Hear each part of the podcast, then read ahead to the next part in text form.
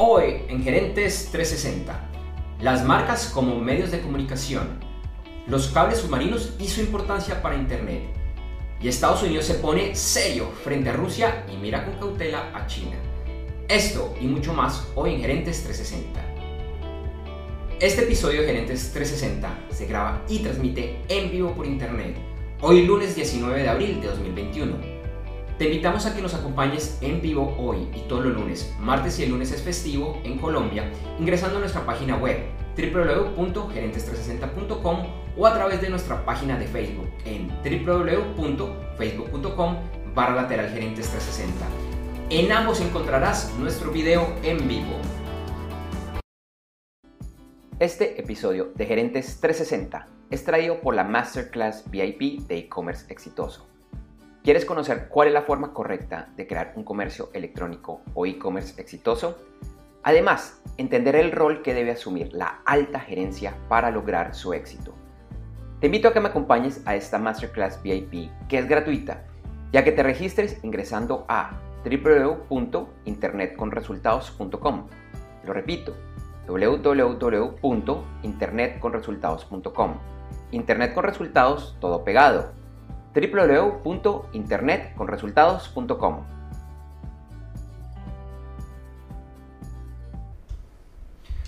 Hola, ¿qué tal a todos? Gracias por conectarse a un nuevo episodio de Gerentes 360. Hola Juan, ¿cómo estás? Hola Andrés, ¿cómo estás? Buenos días, buenas tardes, buenas noches a toda nuestra audiencia. Y bueno, gracias por estar con nosotros en este, el capítulo 34 de Gerentes 360. Como siempre, muchas noticias de la semana. Arrancamos con temas pues de Estados Unidos, que además de China, ahora se pone serio frente a Rusia.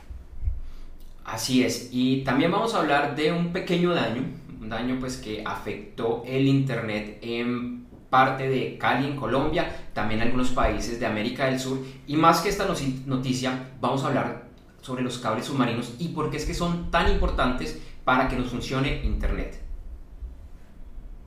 Y Apple, muy esperadamente, lanzará esta semana nuevos dispositivos o nuevos modelos de sus dispositivos. Tenemos un súper invitado en la entrevista de la semana, quien nos va a hablar de las marcas como medios de comunicación. Y bueno, sin más, pues entremos en materia.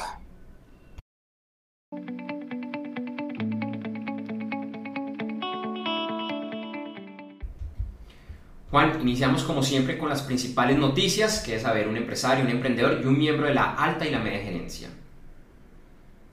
Así es, Estados Unidos impuso esta semana una serie de sanciones a empresas rusas y expulsó a varios diplomáticos de ese país. El gobierno de Biden afirma que los rusos orquestaron un ataque cibernético que afectó el software fabricado por la empresa SolarWinds y considerado como el ataque más grande y sofisticado jamás visto de igual manera afirman que el gobierno de Vladimir Putin intentó intervenir en las elecciones presidenciales del 2020 y que ofreció recompensas a talibanes en Afganistán por matar soldados estadounidenses. Rusia respondió con una expulsión similar y sancionando a ocho funcionarios del gobierno de Estados Unidos. Con esta sanción, Rusia se une a China como los países que representan una mayor amenaza para la seguridad económica y de los ideales democráticos de Estados Unidos Vale la pena notar que el FBI abre una nueva investigación contra Pekín cada 10 horas. Y por último, Estados Unidos y China se muestran como las dos economías que más ayudarán en la recuperación global post-COVID-19. Se estima que el crecimiento de ambas economías para el 2021 estará por encima del 6%. En los últimos días se han presentado varias noticias importantes relacionadas con el COVID-19 y las vacunas.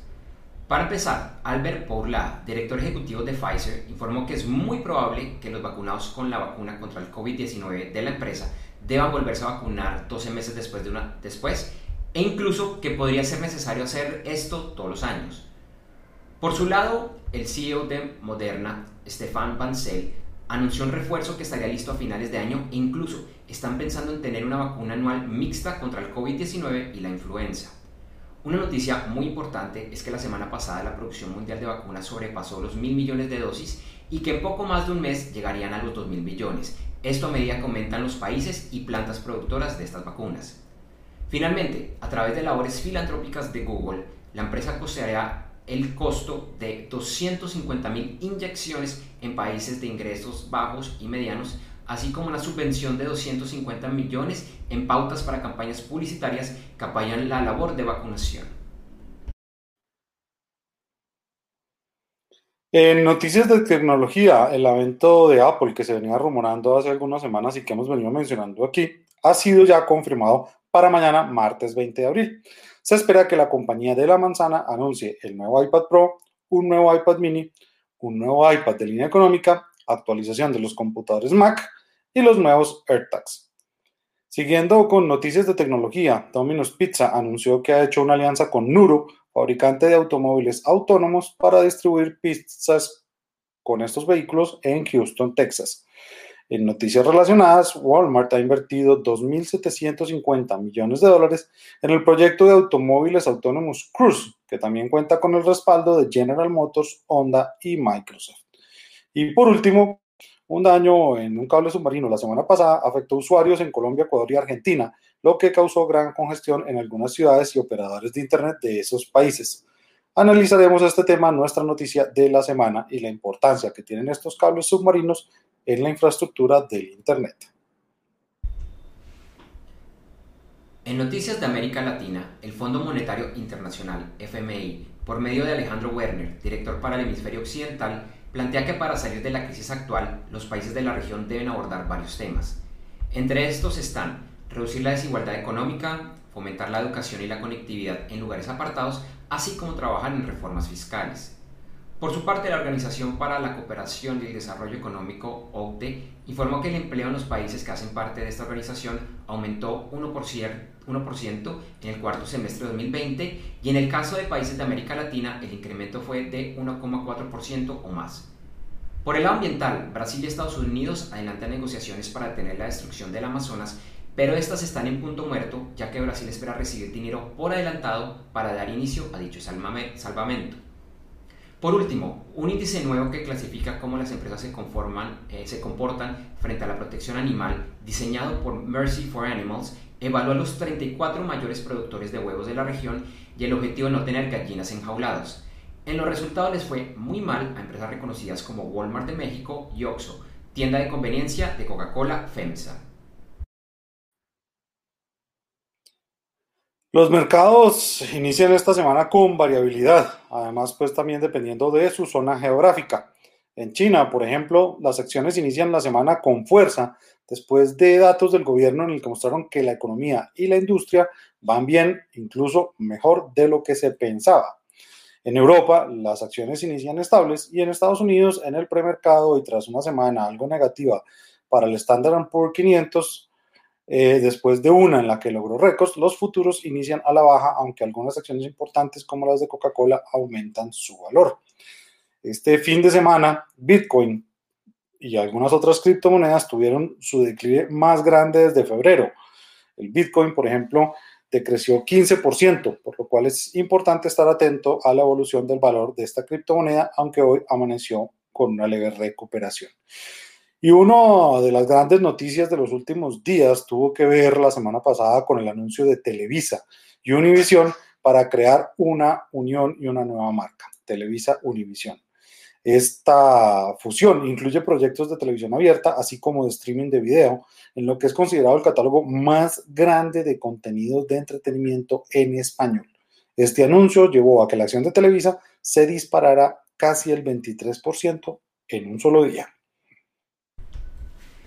Y a partir de esta semana tendremos un bono, una noticia curiosa, diferente, en general alejada de las noticias de los negocios tradicionales, llamémosla sencilla, alegre, incluso, si me lo permiten, un poco light. Bueno, la de hoy sí tiene que ver con algo de negocios y un negocio de mucho dinero, pero realmente es una noticia para quienes somos aficionados al fútbol. Ayer las redes sociales explotaron por cuenta la noticia de la creación de la Superliga que presidirá Florentino Pérez y que deberá empezar en agosto de este año según sus miembros. Ya la FIFA y la UEFA se han pronunciado en contra de este torneo y han amenazado que los equipos y jugadores que disputen este torneo no podrán jugar las competiciones organizadas por ellos. Las federaciones de fútbol en las cuales actualmente juegan estos equipos también se han manifestado en contra del torneo y han manifestado que estos equipos no podrán volver a jugar el torneo doméstico y que quienes decían volver a la liga después de retirarse deberán hacerlo desde la quinta división. Muchos jugadores han manifestado en contra de esta medida, pues consideran que va en contra de los intereses de los aficionados. Sin embargo, los equipos pasarán de ganar 140 millones de, euros por temporadas a ganar 400 millones. Eh, varias acciones como la de los clubes Juventus ya han tenido significativos aumentos y, por ejemplo, en las últimas horas fue despedido José Mourinho como director técnico del Tottenham y se cree que esto, Juan, pues tiene que ver con que él estaba en contra de la creación de, esta liga. Como dicen por ahí, amanecerá y veremos.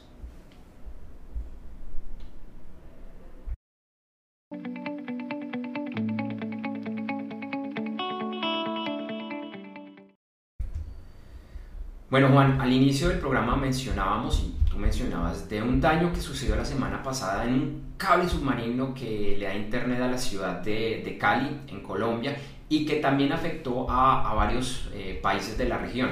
Más allá de esta noticia, porque pues fue algo puntual, no fue tan, tan grande, queríamos hablar muy rápidamente de lo que son los cables submarinos y por qué son tan importantes en la conexión de, Internet.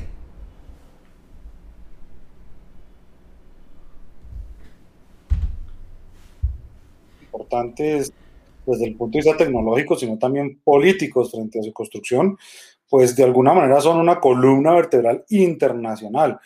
Eh, son los cables que interconectan los continentes, incluso muchas veces la mejor forma de conectar dos puntos distintos en un mismo continente también es por medio de estos cables. Los cables submarinos realmente empezaron a tenderse hace mucho tiempo. Yo creo que para la mayoría de las personas va a ser algo sorprendente porque esto fue en, la década de los 80, aunque inicialmente más que todo era para temas de conexión eh, telefónica, de pronto sí pasaba algo de datos, no necesariamente era de, fibra óptica. Eh, aunque hoy en día, pues la inmensa mayoría de cables submarinos realmente lo que, lo que tiene es una fibra óptica y para hacer una explicación muy sencilla, usualmente son unos cables muy gruesos, muy gruesos y más que todo resistentes, como con una especie de, de, cubrimiento, cubrimiento que es necesario por si llega a pasar un buque, un animal que se lo quiera comer o algo así. Y dentro de este cable va uno, aunque usualmente van muchos pequeños hilitos de, de fibra óptica. Para los que alguna vez han tenido internet de fibra óptica en sus casas, realmente fibra óptica, no cable coaxial, se habrán dado cuenta que es un filamento muy, muy delgadito, eh, que además no se puede doblar, no se puede doblar 90 grados porque se, se rompe. Entonces, eh, en general, eso, eso, eso, eso, es lo que, lo que son estos, estos cables submarinos. Así es, y bueno, obviamente estos cables, pues por, por su grosor y por el tamaño, los tiendes un buque en el fondo del mar. Esto claramente va a grandes profundidades, pues obviamente toca estar eh, muy seguros del transporte marítimo y que no los vaya a, cortar un buque o un submarino, ¿no? En las ciudades costeras el cable llega a tierra y desde ahí pues ya empieza la distribución continental de lo que es el servicio de Internet. Por esto es que es tan compleja y costosa su reparación y a veces son muy vulnerables cerca de los puertos y cuando llegan a las costas. Por ejemplo, hace ya varios años y de pronto nuestros internautas un poquito mayores que han tenido acceso a Internet desde el año 2000 o algo así, eh, de pronto recordarán varias veces que en una parte muy grande de América Latina nos quedamos sin Internet, o bueno, con un Internet muy, muy lento. ¿A qué se debió esto? Pues en, este, en ese momento, pues el primer gran cable submarino que le daba eh, internet a, bueno, casi que de México, eh, México hacia el sur, era un solo cable submarino que se llamaba Larcos 1. Ellos lo habían diseñado en forma de anillo, pues era un diseño muy interesante porque pasaba por muchos puertos casi que haciendo un círculo. Eh, México, pasaba por Panamá, por Colombia, por las islas de Caribe y llegaba a Miami, pues que era donde se, eh, se concentraba la, la, conexión. La idea era que si había un daño, como era en forma de, de anillo, pues el tráfico se iba por el otro lado. Pero en muchas ocasiones el cable es tuvo múltiples, múltiples daños, entonces pues el diseño en anillo no, no sirvió de, de nada y por eso durante varios días pues eh, la calidad del internet se reducía eh, eh, muchísimo. Ahora, esta empresa en particular empezó haciendo este tendido por el, por el Caribe y no por el Pacífico, sencillamente porque en el Caribe las aguas son menos profundas y hacía pues que los costos fueran un poco menores. Un tema bastante, bastante eh, interesante como este Arcos pues, nos, nos dio internet por muchos, muchos años. Así es, y pues digamos que inicialmente es, eh, hoy pues América Latina ya tiene múltiples cables submarinos después de lo que tú nos contabas, en un modelo de redundancia, pues que sirve como una especie de backup eh, para evitar estos daños y tener en caso de que haya daños, pues conexiones de respaldo. Hoy, por ejemplo, en Colombia, eh, este país tiene nueve cables submarinos directos. Esto de lo que llega a Colombia. Y adicionalmente, pues tiene una conexión terrestre con países vecinos que le da acceso a los cables submarinos de, de estos países. Vale la pena aclarar que estos cables pues son en propiedades de grandes empresas de conexión, obviamente muy desconocidas para, para nosotros, personas pues de, del común, digámoslo así. Ya otros pues sí, obviamente son propiedades de operadores de Internet grandes como Telmex, pues que maneja las marcas de América Móvil en México y de Claro en Latinoamérica, y otras, pues digamos que son propiedad conjuntas de algunos operadores de la región.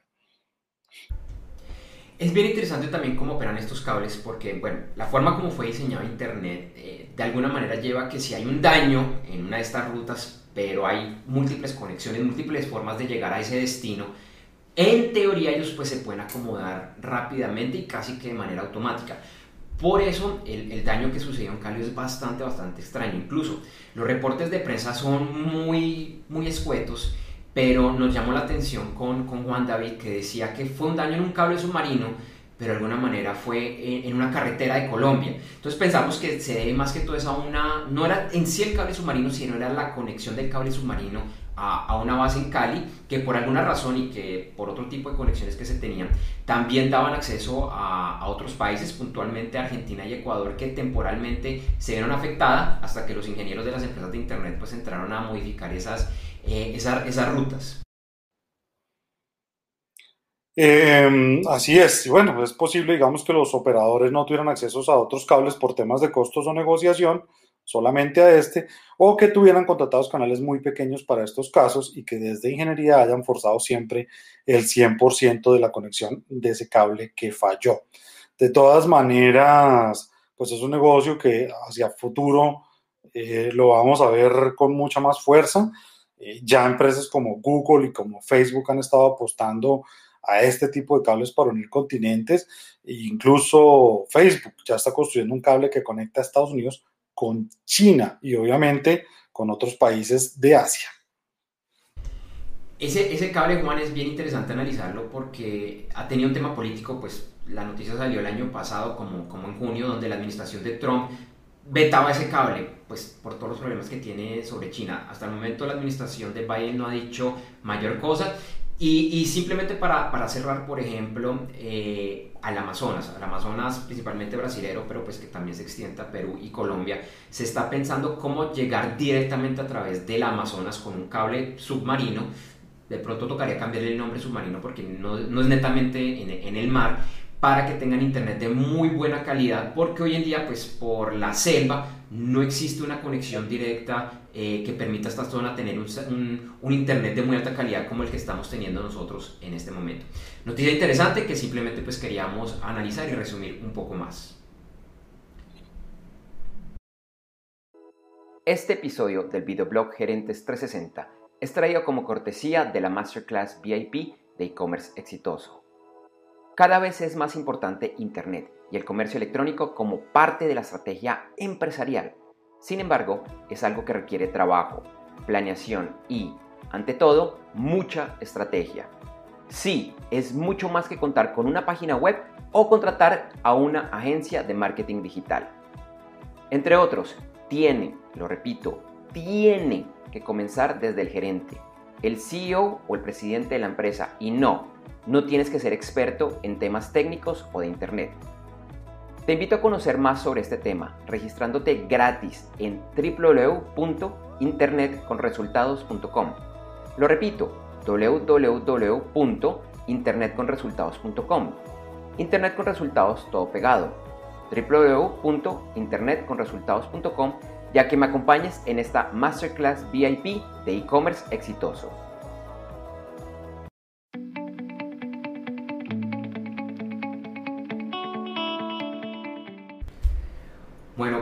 Quienes estuvieron eh, en, en, nuestro programa en vivo, en la emisión del 19 de abril, el lunes 19 de abril, de pronto notaron que se nos cayó la entrevista justo cuando estábamos iniciando por un problema que yo tuve en, en mi internet. Yo soy la consola para quienes no lo saben, entonces se me cayó el internet y pues se nos cayó la entrevista y bueno, el resto del programa. Pero afortunadamente tenemos la presencia nuevamente de nuestro invitado que ya lo están viendo en pantalla. Juan David no se pudo conectar en este momento. Eh, nos está acompañando el señor Juan Carlos Amper, él es CEO de We Are Content, él es ingeniero industrial de la Universidad de los Andes, ha trabajado en los últimos 21 años en el desarrollo del marketing digital en la región andina, Centroamérica y el Caribe. Es fundador de IAB en Colombia. Ha sido profesor, columnista, conferencista, miembro de múltiples juntas directivas y jurado de principales universidades, revistas y eventos de temas digitales en la región. Juan Carlos hoy nos hablará de las marcas como medios de comunicación. Entonces, bueno, Juan Carlos, nuevamente pues gracias por acompañarnos y quisiéramos iniciar preguntándote por qué es tan importante que, o, por qué una marca pues, eh, o empresa debe pensar eh, como si fuera un medio de comunicación. Bueno, Andrés, de nuevo muchas gracias por la invitación. Em, a ver, yo creo que no podemos desconocer que en los últimos años y en una presentación que hice hace unos días, estuve revisando, te voy a poner en contexto, en el año 90 las marcas tenían ocho medios de comunicación para comunicarse con las audiencias. Estábamos hablando de televisión, radio, prensa, revistas, el fax, que en su momento era importante, correos directos, vallas y me falta alguna. Pero realmente esos eran los, esos eran los medios de comunicación con los cuales eh, una marca contaba. Hoy, yo te pregunto, ¿cuántos medios de comunicación crees que puede tener acceso una marca? Hoy pueden ser 100, lo cual quiere decir que, como siempre lo explico, las audiencias están completamente fragmentadas. Es decir, una marca masiva, si quiere hoy llegar al 100% de la población, es prácticamente imposible. Y es prácticamente imposible porque un buen programa de televisión hoy puede tener 8 o 9 puntos de rating, es decir, 8 o 9%, cuando hace, no sé, 10, 15 años, un buen programa de televisión podía tener 40, 30 puntos de rating. Entonces, lo que hacían las marcas era que invertían mucho en televisión porque a través de televisión podían llegar al 100% de, de sus audiencias. Hoy, Andrés, eso es perfectamente imposible. Entonces, las marcas tienen eh, dos caminos.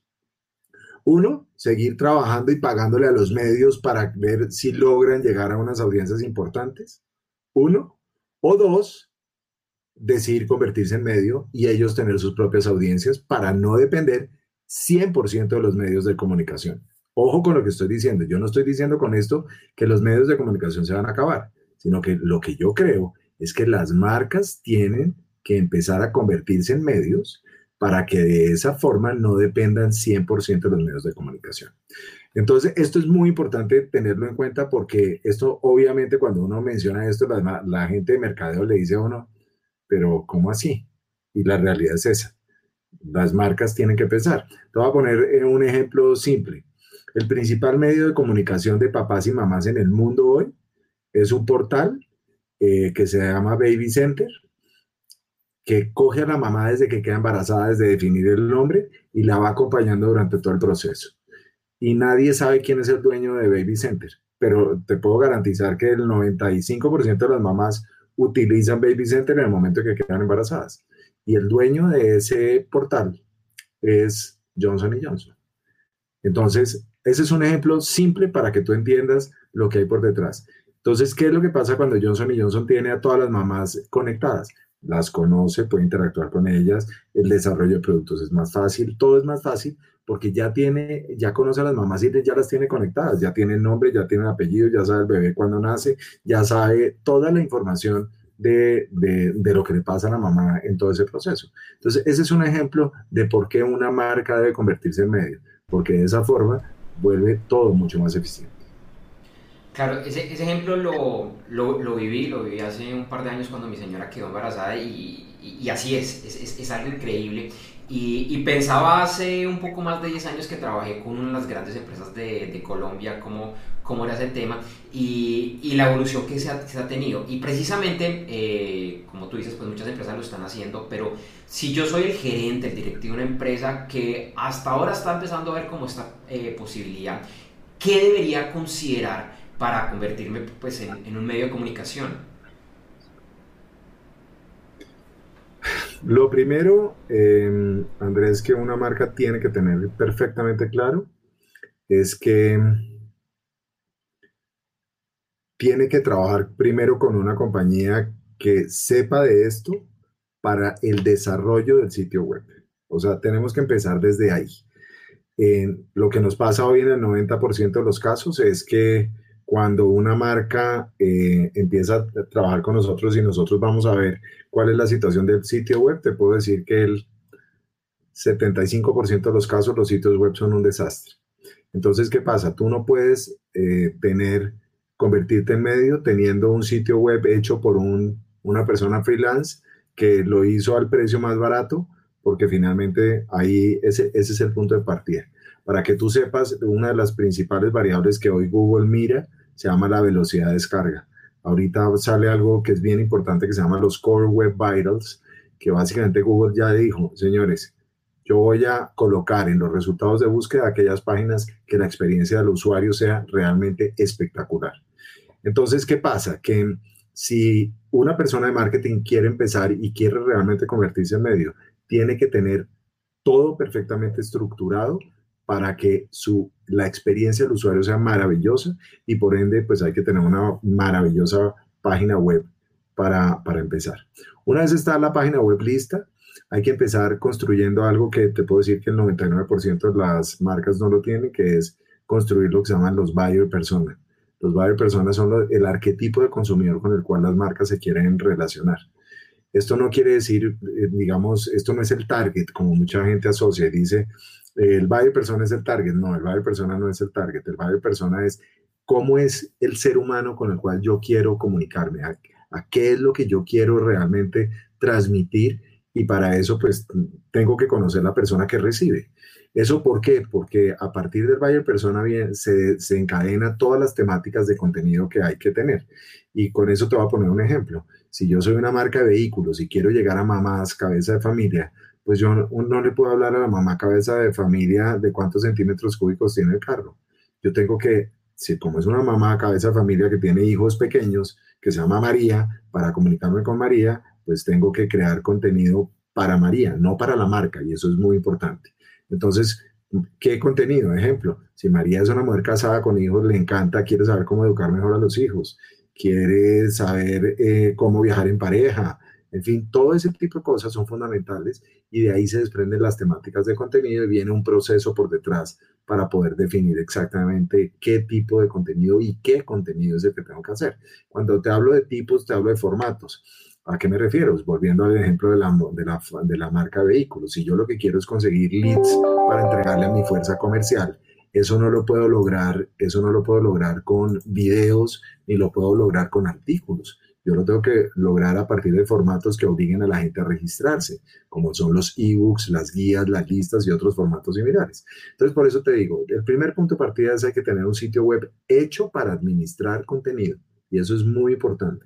Y una vez yo ya tengo el sitio web para administrar el contenido, pues tengo que trabajar con una compañía especializada en el tema precisamente para que me desarrolle ese contenido y no necesariamente yo tengo que tener la gente in-house, porque ese es el otro problema que hay.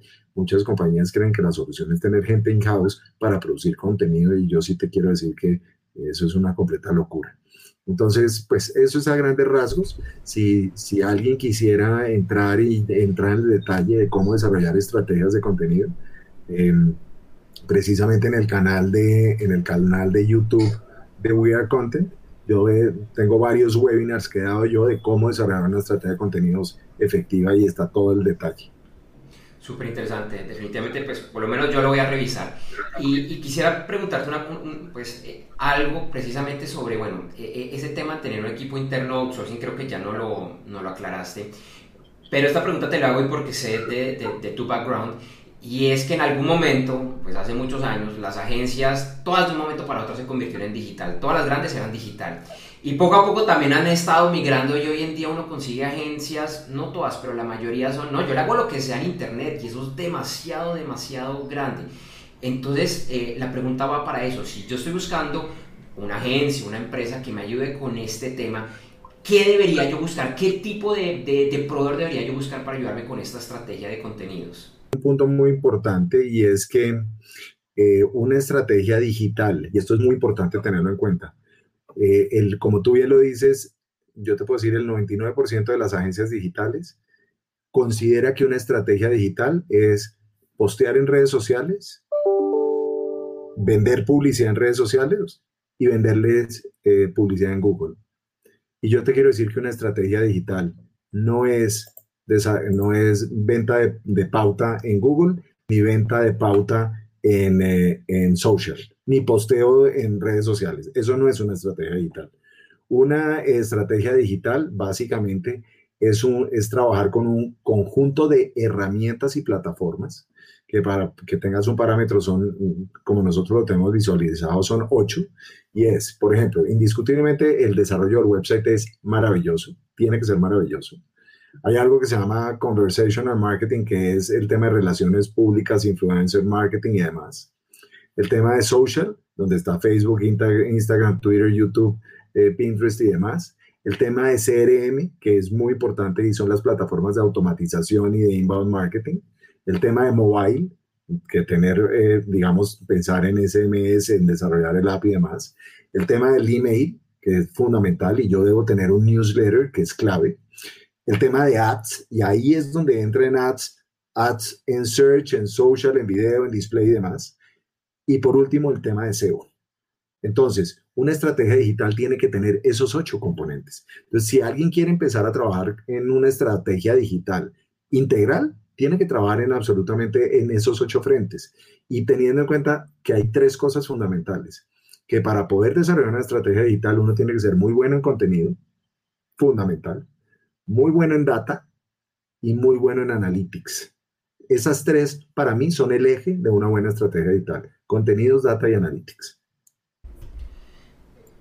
Definitivamente concuerdo contigo y si yo quiero convertirme en esa empresa eh, que se convierte también en un medio, ¿cuáles deberían ser los beneficios detrás de los cuales yo estoy, más allá de lo que ya nos has, has comentado? Eh, no, yo te diría, Andrés, que, que, uno tiene que pensar hoy en día una estrategia digital como te la planteo, de forma integral. O sea, yo, no te, yo, te, yo te digo que, que si, si yo fuera a empezar chiquito, porque acá yo no estoy hablando que para esto hay que invertir en unas cantidades importantísimas, para nada. Eh, pero yo sí te diría que debería de trabajar en los ocho puntos que te acabo de mencionar. O sea, yo no, yo no creo que eso se pueda separar ni nada, pero pues hay que empezar así sea chiquito, haciendo pinitos en cada uno de los puntos y viendo cuáles de esos puntos son los que finalmente me generan mayor retorno. Bueno, tema bastante interesante y Juan Carlos, ya para despedirnos, los que quieren conocer más de lo que tú estás haciendo, lo que están haciendo en tu empresa, ¿dónde te pueden conseguir? ¿Dónde te pueden contactar? No, yo lo que les invito, los invito y bueno, aprovechando esto, si a alguien le interesa esto, em, pues esto no lo, no lo hacemos con mucha gente, pero voy a aprovechar y te digo, hay una página, una página que tenemos en wearecontent.com que es wearecontent.com slash consultoría guion digital. Em, si a alguien de, los, de la audiencia le interesa entrar y ver cómo está toda su estrategia digital a partir del sitio web, entren a ese wearecontent.com slash consultoría guion digital.com, regístrese y con eso organizamos una pequeña sesión de consultoría para ver cómo, pues, cómo está orgánicamente su sitio y cómo está la estrategia que están desarrollando. Y lo segundo, si a alguien le interesa, mi mail, lo es, mi mail es muy simple, es jcsamperp.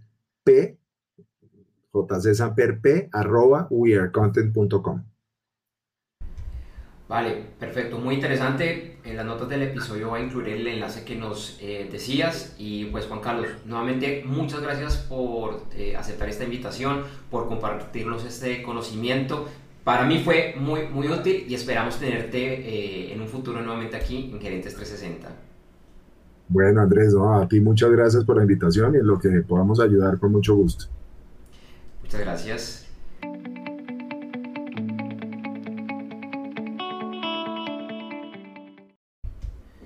Bueno, Juan, y para finalizar este episodio, o casi finalizar este episodio de Gerentes 360, miremos qué va a ser noticia esta semana, por favor.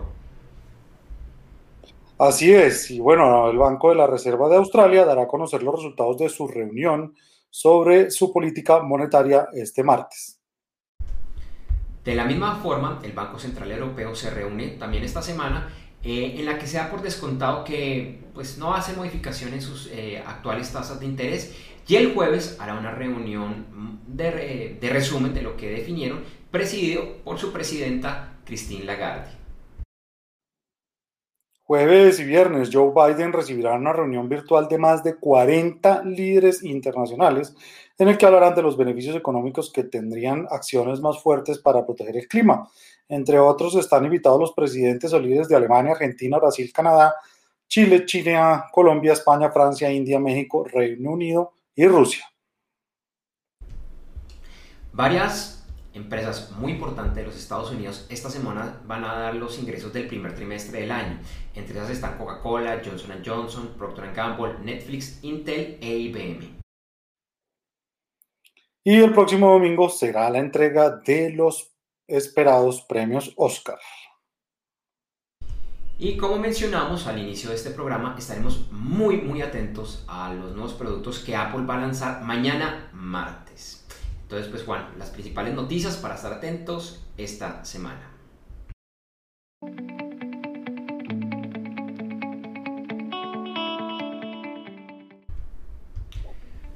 Para finalizar este episodio de Gerentes 360, te recordamos que en las notas de este capítulo encontrarás información acerca de nuestros auspiciadores y esperamos que los visites. Esa es la forma más sencilla de apoyar nuestra labor en Gerentes 360.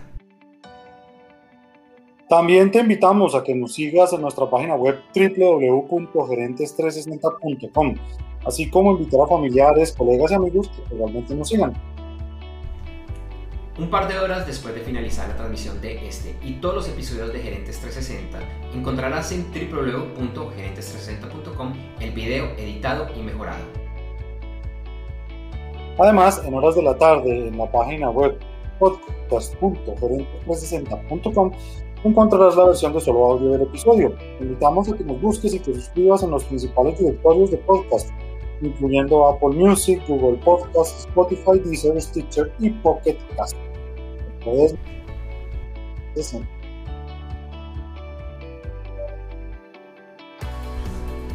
Bueno, perdona ahí el glitch técnico. Bueno, y si todavía no lo haces, por favor inscríbete a nuestra lista de correo electrónico donde recibirás alertas de nuestros programas e información que creemos será de tu interés. Esto lo puedes hacer en www.gerentes360.com barra lateral lista. De la misma forma, puedes participar en nuestras redes sociales Gerentes 360 en Facebook y Twitter y gerentes.360 en Instagram. O si lo prefieres, nos puedes escribir al correo hola arroba gerentes360.com. En este espacio publicaremos algunos de los mensajes. A mí me encuentras en Facebook y en Twitter como JD4TAS, el número 4, y en LinkedIn como Juan D. Juárez. Y a mí me encuentras en Facebook, Twitter, Instagram y LinkedIn como Andrés J. Gómez, todo pegado y sin tildes. Gracias por vernos y acompañarnos hoy en Gerentes 360. Te invitamos a que nos acompañes en vivo el próximo lunes 26 de abril de 2021. Iremos en vivo ese día a las 8 de la mañana, hora de Colombia, Ecuador, México Central, Panamá, Perú y hora central a través de www.gerentes360.com o nuestra página de Facebook www.facebook.com barra lateral gerentes 360. Recuerda que iniciamos la transmisión unos 10 a 15 minutos antes con el detrás de cámara. Feliz semana para todos y nos vemos muy pronto.